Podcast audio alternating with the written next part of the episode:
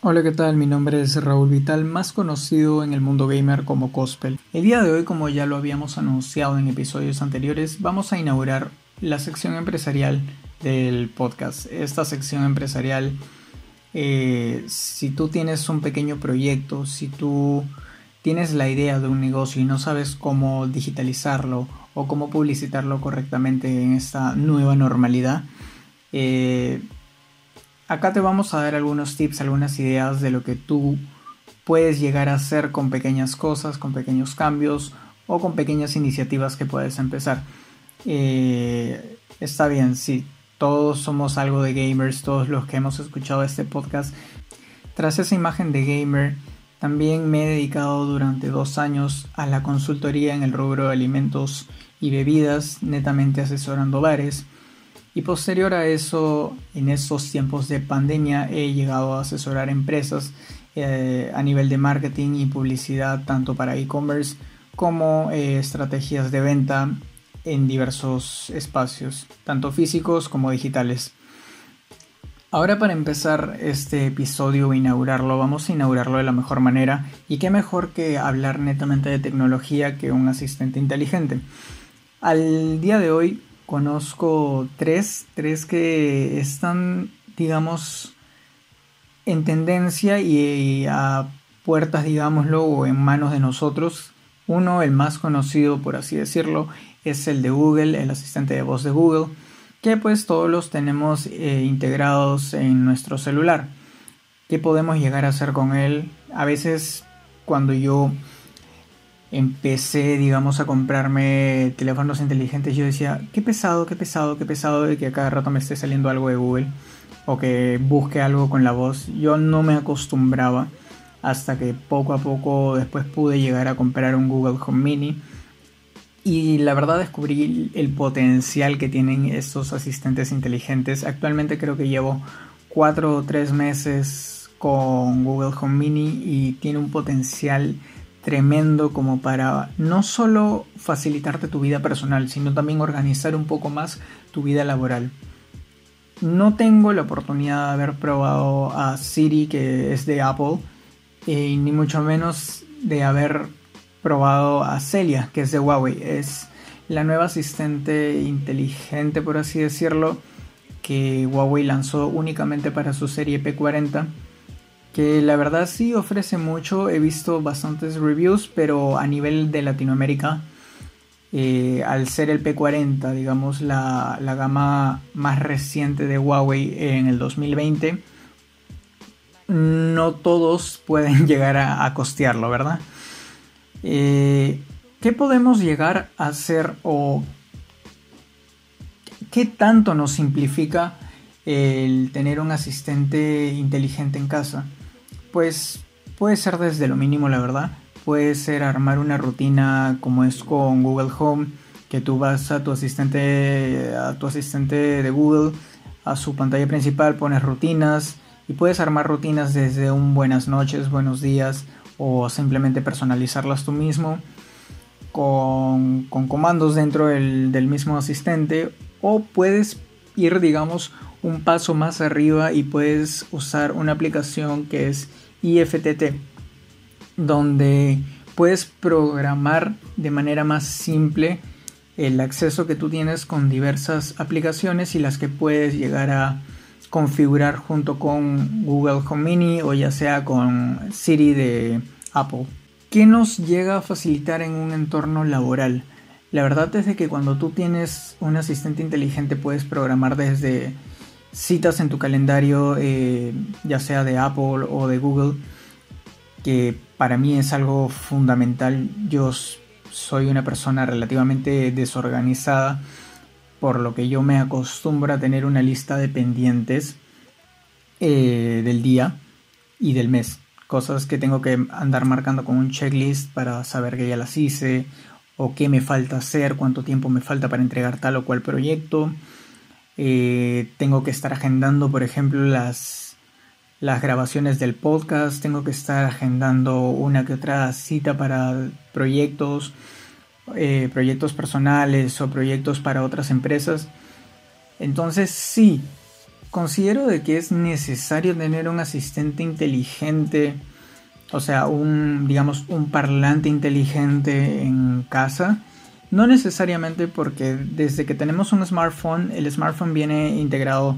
Si es Android, lo más probable es de que tenga al asistente de voz de Google integrado. Si es este iOS, lo más probable que obviamente lo va a tener es el asistente de voz inteligente de, de Apple, Siri.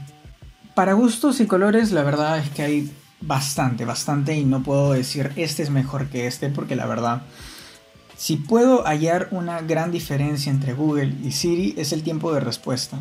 Obviamente esto depende enteramente también del internet que tú manejes, porque al ser un asistente inteligente, ok, está bien, te puede dar las respuestas que tú quieras, pero si tú no tienes un buen internet, el tiempo de respuesta va a disminuir, porque es como si tú buscaras en tu laptop, en tu celular, en tu computadora, algo en Google o en tu buscador predeterminado.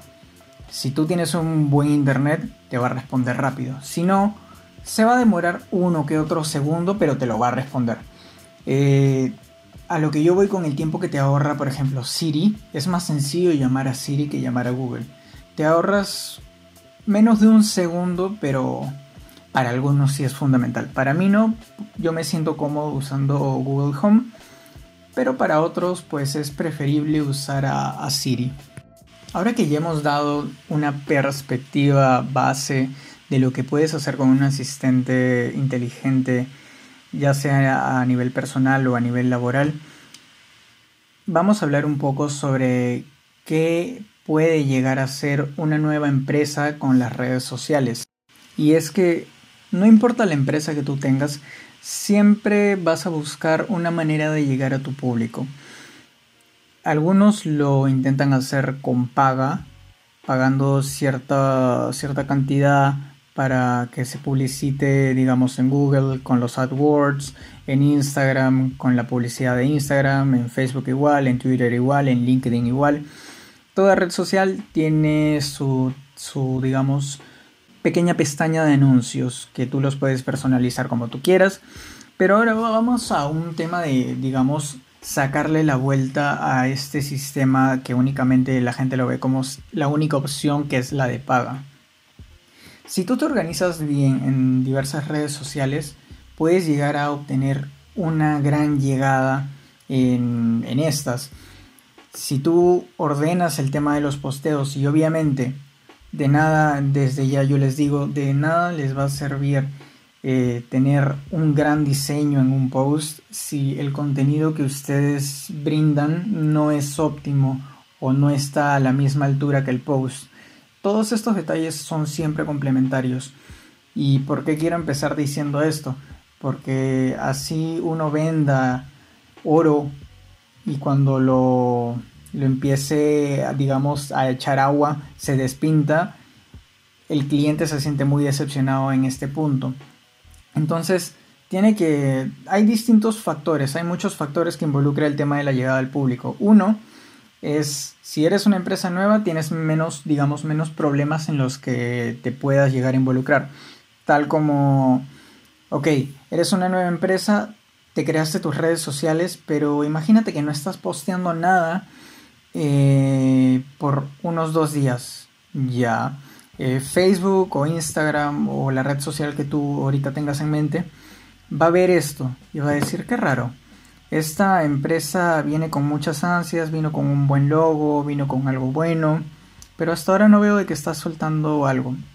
Entonces, digamos, si tú, por ejemplo, estabas ubicado eh, a nivel medio de todas las, las páginas que tenga esta red social, lo que va a hacer es que te va a bajar un poquito. Y así, así, así, así, mientras tú no publiques nada. Por lo que yo siempre recomiendo es que una vez que tú tengas una página, al menos en un rango de 48 horas, intentes de publicar algo, ya sea una carta de presentación, ya sea tus productos. Y esto siempre tiene que ir acompañado de hashtags. Los hashtags son la mejor herramienta de publicidad gratis. Porque la verdad, postear un hashtag no, no te toma nada te toma 5 segundos. Obviamente siempre hay una estrategia tras todo esto, saber cómo poner cada hashtag y en qué ocasión ponerla. Eso es toda una evaluación detrás que la verdad muchas empresas te cobran por darte los hashtags indicados para que tu post se vea resaltado. Otra de las cosas, como ya les dije, es el tema del diseño del post. Instagram para mí me parece la red social más visible a nivel de contenido. ¿Por qué? Si tú, por ejemplo, tienes una página de ropa, tu primera opción para postear debería ser Instagram.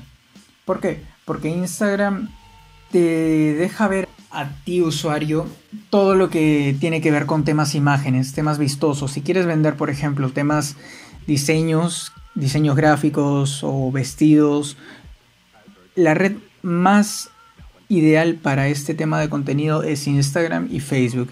Si quieres vender, digamos, un tema más formal, un tema más abierto, tal vez tú te quieras vender como persona, como streamer, como, ¿qué te digo?, con tu talento, con el talento que tú tengas, las mejores redes sociales, si es para persona, siempre son Twitter, LinkedIn y Facebook.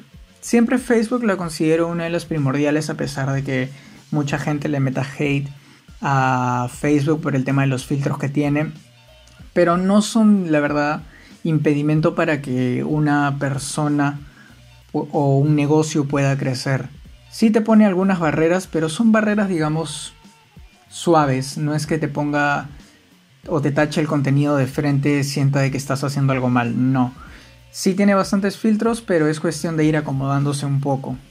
Ahora, hablando netamente de, Instagram y de Facebook, que son dos redes potenciales para que tu negocio crezca, vamos a ver cuál es la diferencia entre una historia y un post. ¿Para qué, sirve, para qué sirven ambas?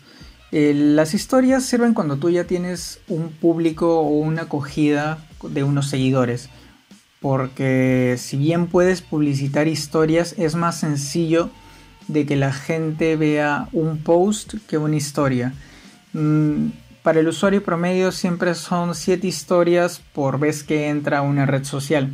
En el caso de Instagram, que es más fluida. Y darle como que 5 swipe ups al, tema de los posteos. Si no ve nada interesante, algo que le pueda dar eh, el me gusta o el double tap, lo va a pasar desapercibido. Entonces, siempre una de las estrategias que yo siempre recomiendo para las nuevas empresas es el tema de siempre, si quieres tenerlo primero, que es este, un público o una recepción de tu público, es que siempre te enfoques en el post más que en las historias. ¿Por qué? Porque en una historia no puedes subir un hashtag o no se va a ver de la misma manera en la que se ve un post. En un post puedes subir infinidad de hashtags, nunca te ponen un límite, al menos en Instagram o en Facebook. Eh, pero obviamente tampoco es la cosa que, sobrecargues el post, porque si no se va a ver eh, extremadamente mal. Sino que tengas una, un rango de unos 15 hashtags o de unos 10 hashtags eh, que estén, digamos, variados entre que tengan poco alcance, que tengan un mediano alcance y que tengan un gran alcance. ¿Para qué? Para asegurarte que pues tu post se vea en, digamos, en todos esos rangos. Si no es en el, en el corto alcance donde lo ven, digamos, un rango de 100 personas o usa ese hashtag 100 personas, tal vez lo pueda ver en el, en el rango donde lo ven 300 personas. Y si no, en el, en el gran eh, rango que vendría a ser más de 500 personas hasta 1000, millones y así.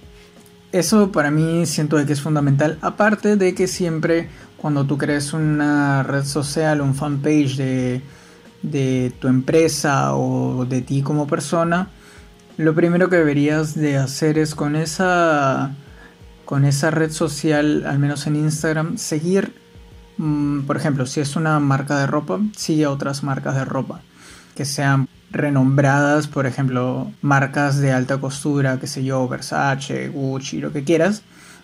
Y también sigue tiendas locales. ¿Por qué digo esto? Porque digamos el algoritmo de Instagram es como que más manejable cuando ve de que tú te estás enfocando en cierto público. Ahora, si a esto también le añades el tema o la posibilidad de que tú puedas, eh, digamos, seguir influencers o personas que estén dentro, uno, del rango de tu público objetivo, o dos, que simplemente sean, pues, que te digo, influencers que publiciten ropa, marcas, cosas así. Pero obviamente gente que tenga bastante frecuencia de posteo, porque de nada va a servir que sigas cuentas inactivas, porque es como que va a pensarlo primero eh, el filtro, digamos, el algoritmo de las redes sociales, como que, ah, ok, se está siguiendo a sí mismo. No, no va a ayudar en mucho de que sigas cuentas inactivas. Eh, esas son siempre mis dos recomendaciones para una, un nuevo perfil en una red social a nivel de empresas o a nivel personal. Ahora, hay otro tema bastante interesante y que yo considero de que muchas páginas, muchas eh, empresas, muchas personas lo pasan por alto. Y es que nunca hay un verdadero control o un verdadero filtro a nivel de empresa que sepa organizar bien la información que va a compartir. ¿Y a qué me voy con esto? Al menos acá en Perú, muchas empresas suben contenido innecesario, contenido que las, que las mismas personas le dan por un bledo lo que tenga en ese post. No se ve vistoso porque se ve con mucho texto. Entonces, yo lo que usualmente recomiendo para aplicar este filtro, digamos, de información innecesaria, es que todo lo tengo que resumir en mínimo, perdón, máximo dos párrafos de no más de cuatro líneas. ¿Por qué? Porque cuando tú recargas un post para una red social, y esto lo digo a nivel de red social como Instagram o Facebook, que lo puedes ver desde tu celular, la gente no se va a tomar el tiempo y esto pónganse también a pensarlo a nivel de usuario. Tú como usuario no te vas a poner a revisar todo, todo, todo, todo lo que dice un post, a no ser de que sea un sorteo y que realmente estés interesado en ese sorteo. No se va a demorar más de 5 minutos en leer un solo post. ¿Por qué? Porque el usuario pues también le gusta disfrutar del contenido que sigue entonces no es óptimo y menos, menos he visto que muchas empresas cometen el error de que, ok, tienes una oferta y la quieres anunciar. Ya, está bien. Pero a esa oferta le quieres recargar mucho contenido. ¿A qué me refiero con el tema de contenido? De que es más sencillo de que des la imagen del producto y en la descripción el precio y la oferta que le quieras poner y los hashtags. Para que obviamente tenga un poco más de alcance aunque cuando es una promoción pagada no necesitas tanto poner el tema de los hashtags. Algunos lo ponen para que igual se vea un poco más relleno, pero cuando haces una publicidad pagada, eh, lo que pasa detrás de eso es de que tú para eso ya organizas la, la sectorización que tiene esta red social. Pero retomando el tema, para no desviarnos mucho, ¿A qué me refiero exactamente cuando sobrecargas de información algo que es una publicidad pagada? A veces las empresas por ahorrar uno que otro centavo más o uno que otro sol más para ahorrarse espacio y todo esto, quieren que todo, un poco más que todo su catálogo entre en la promoción pagada. No lo recomiendo en absoluto porque se ve recargado, se ve súper mal eh, incluso cuando tú sobrecargas una imagen en Instagram, lo que haces es perder la visibilidad de lo que realmente quieres ofrecer. Digamos que quieres, digamos que la prenda que quieres vender es la más grande, pero al lado pones prendas más vistosas y la gente se puede desviar, puede desviar ese enfoque a lo que realmente estás ofreciendo. Entonces para mí es como que tú mismo te estás autosaboteando porque no estás dejando que la publicidad actúe por sí misma. Por, digamos, a veces ahorrar unos centavos más, unos soles más, estás saboteando tu mismo trabajo y estás haciendo al fin y al cabo perder dinero. Pasando más al tema de, diseño de un post, para la red social que tú desees. Si manejas Adobe Photoshop Illustrator, pues genial, porque todo lo tienes más sencillo. En caso no lo manejes, siempre hay diversas plataformas, diversas páginas que te ofrecen eh, la manera de, digamos, diseñarlo sin la necesidad de ser un diseñador. Eh, también son válidas, sí, pero obviamente cuando tú utilizas Photoshop o Illustrator o cualquier programa de paga que se vea vectorizado, se ve mucho más atractivo en cualquier plataforma, me refiero. Y lo que yo siempre recomiendo para las empresas que recién empiezan es hacerles un pequeño calendario de posteo. Esto, así quieras ser independiente eh, y no quieras hacer ninguna empresa y simplemente te quieras publicitar a ti, siempre tenlo en cuenta porque es, un, es algo muy importante porque al fin y al cabo es lo que tú estás vendiendo, lo que tú eh, quieres transmitir al resto. Entonces si tú no eres constante en una red social, tu perfil nunca va a, nunca va a crecer. Entonces, sí es una decisión importante. Yo lo que suelo hacer es trabajar un mes completo el tema de los posteos y todo esto, armar bien un calendario para después ya liberarme y enfocarme en otros aspectos de lo que viene siendo pues, eh, que te digo, todo el feedback que esté pendiente quedaría mejor o lo puedes, te puedes enfocar mejor a hacerlo sin que tengas que estar preocupado por hoy que posteo, hoy que posteo, ya no tengo contenido.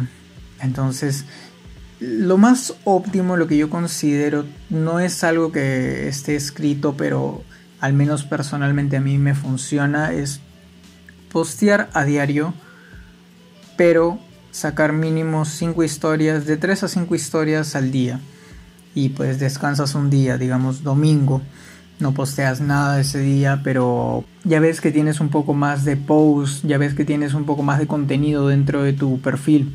Esto a lo largo sí te beneficia mucho porque si bien crearte una red social o aplicar el tema de, ser un community manager o en caso tú no tengas para, para pagarle a un community manager, ser tu propio community manager, poder organizarte de la, de la mejor manera para que tu red social, tu negocio pueda crecer. Obviamente, al crear una empresa y al quererlo digitalizar, lo primero que tú tienes que analizar es el tema de los hashtags. Y creo que es en lo que más he insistido a lo largo de este capítulo, de este episodio, de este podcast. Para mí los hashtags lo son todo. En las redes sociales los hashtags son todos. No hay red social que no se mueva a través de hashtag, a no ser de que sea una gran empresa y la verdad no los necesite. Pero si es que eres alguien que recién está empezando y que le quiere poner muchas ganas a, tu proyecto, porque tú eres consciente de que tienes un buen producto, tienes eh, un buen equipo, o en caso no, no tengas un equipo, tú puedes distribuirte y organizar muy bien tus tareas. Puedes crear un contenido vistoso para el tipo de público que tú quieras hacer. Y sobre todo, cuáles son las cosas que llaman a ese, a ese público, digamos, objetivo. Algo que las empresas siempre ven y que yo también lo suelo hacer mucho es crear un perfil, digamos, falso. No me estoy refiriendo con eso a que vas a Instagram y te creas una cuenta nueva, no. En un papel simplemente anotas eh, digamos, el nombre de, tu perfil falso. ¿Qué le gusta hacer? ¿Cuántos años tiene? Y este perfil falso es tu, tu cliente. Entonces, ¿tú cómo puedes llegar a este cliente sin que éste te conozca? Ese es el gran reto del e-commerce. Ese es el gran reto de saber cómo llegar a la gente. Porque nada sirve que tengas estructurado correctamente tu negocio si al final no llegas a nadie, no te puedes mover dentro de las redes sociales y al día de hoy, en el 2020, el que no tiene una red social que esté en constante movimiento, lamentablemente son muchas empresas que han cerrado puertas por no poder digitalizarse. Considero sí que la digitalización a nivel empresarial es muy necesario, muy necesario porque de verdad la competencia, sea el rubro que tú le quieras poner a tu empresa, hay. Hay y lo que tú no estás haciendo lo está haciendo otra persona. En el capítulo anterior del, podcast pudimos ver como un juego que hace dos años que se lanzó, que es Among Us, literalmente destronó a un juego que tenía muchas expectativas con, sus jugadores, que es Fall, Guys. Lo destronó de una... ¿Y esto por qué fue? A mi parecer yo creo que la estrategia prudente que hizo Among Us y que ya lo habíamos comentado también era que ellos hicieron un crossplay. ¿A qué me refiero con crossplay? Que tú descargas el juego en tu celular hasta ahí todo bien, lo puedes jugar en tu celular, pero sabes de que también existe una plataforma, o perdón, el juego en, en PC, alguna plataforma lo vende. Entonces, ¿cómo puedes llamar más a tu público cuando, por ejemplo, tienes un buen celular, pero no tienes una PC? Lo que normalmente pasa con los juegos eh, que, que tienen este tipo de modalidad de tener tu juego en, celular, tu juego en PC, tu juego en PlayStation, tu juego en Xbox. ¿Qué pasa con esto? Que nunca hay un crossplay. No hay la manera en que tú que tienes PlayStation puedas jugar con alguien que tenga Xbox o que lo pueda jugar en PC. Nunca hay esa conexión. ¿Qué hizo Among Us? Among Us vio, digamos, esa desventaja y vio una oportunidad de, de negocio, porque al fin y al cabo es eso, es saber cómo atrapar al público que otra persona lo tiene, pero que esa persona no le está dando y aplicarlo tú. Eh, la competitividad al día de hoy sí es bastante elevada eh, para armar un negocio completamente rentable a nivel de e-commerce y estar dentro de, digamos, del movimiento de las redes no es algo sencillo, no es algo sencillo. Sobre todo cuando quieres eh, construir algo, algo bonito, algo que dure. Como yo siempre se lo he explicado a mis clientes, es como si tuvieras una relación. No construyes el cielo en uno o dos meses, no. Tienes que hacer como que un constante aprendizaje de cómo va evolucionando tu negocio porque tu negocio cuando empezó no va a ser lo mismo que acá a un mes, acá a dos meses, acá a un año y así, y así, y así. Siempre va a estar en constante cambio. Y son esos pequeños detalles que a veces los pequeños empresarios o las personas que quieran publicitarse nunca lo ven y se quedan muy atrás. Tal es el caso, y esto me estoy yendo un poco más al podcast de videojuegos con, eh, con bastantes streamers hay, ok, no vamos a nombrar streamers, pero hay había un streamer bastante famoso que simplemente se dedicaba a jugar PUBG, PUBG, PUBG, PUBG. PUBG cuando se lanzó fue un juego tremendo. Tremendo, tremendo, tremendo porque la gente vio que habían unas dos posibilidades, pero el más real era PUBG. Antes de que obviamente saliera Fortnite y todo esto. ¿Qué pasó? De que él se sintió muy cómodo con, con la gente que tenía y salieron otros juegos, pero él seguía jugando lo mismo, lo mismo, lo mismo. Se ponían en tendencia otros juegos, seguía jugando lo mismo, lo mismo, lo mismo, lo mismo. Pasaron un año, toda la gente se olvidó de él y si tú ahora abres su, su canal o sus transmisiones siempre vas a ver lo mismo. Entonces, ¿cuál siempre es la, digamos, la recomendación como para ir cerrando un poco este capítulo?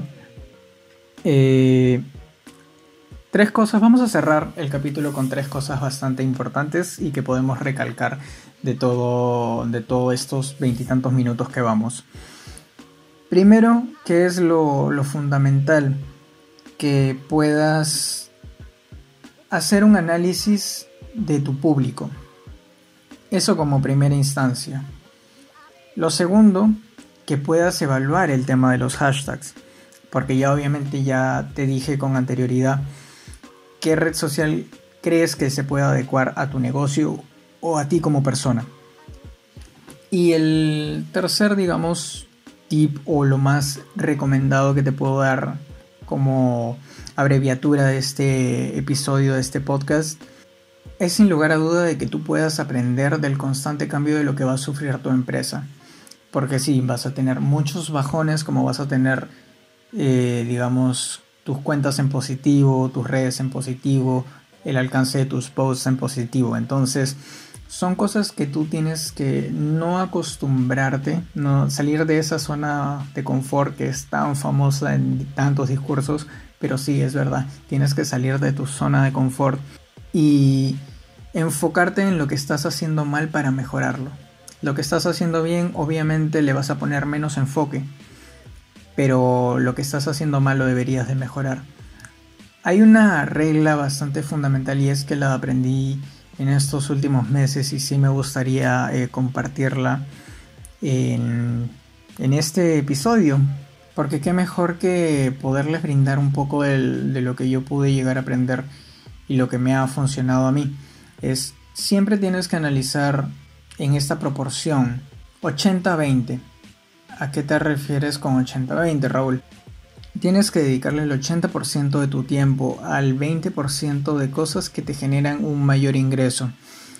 ¿Esto por qué? Es, o sea, Raúl, ¿me estás diciendo de que tengo que dejar de lado el resto de cosas que no me generan ingresos? No, porque para eso tienes tu 20%. Tienes tu 20% de tiempo que le vas a dedicar al 80% de cosas que no te generan una gran ganancia pero que pues al fin y al cabo sí son necesarias eh, a nivel empresarial.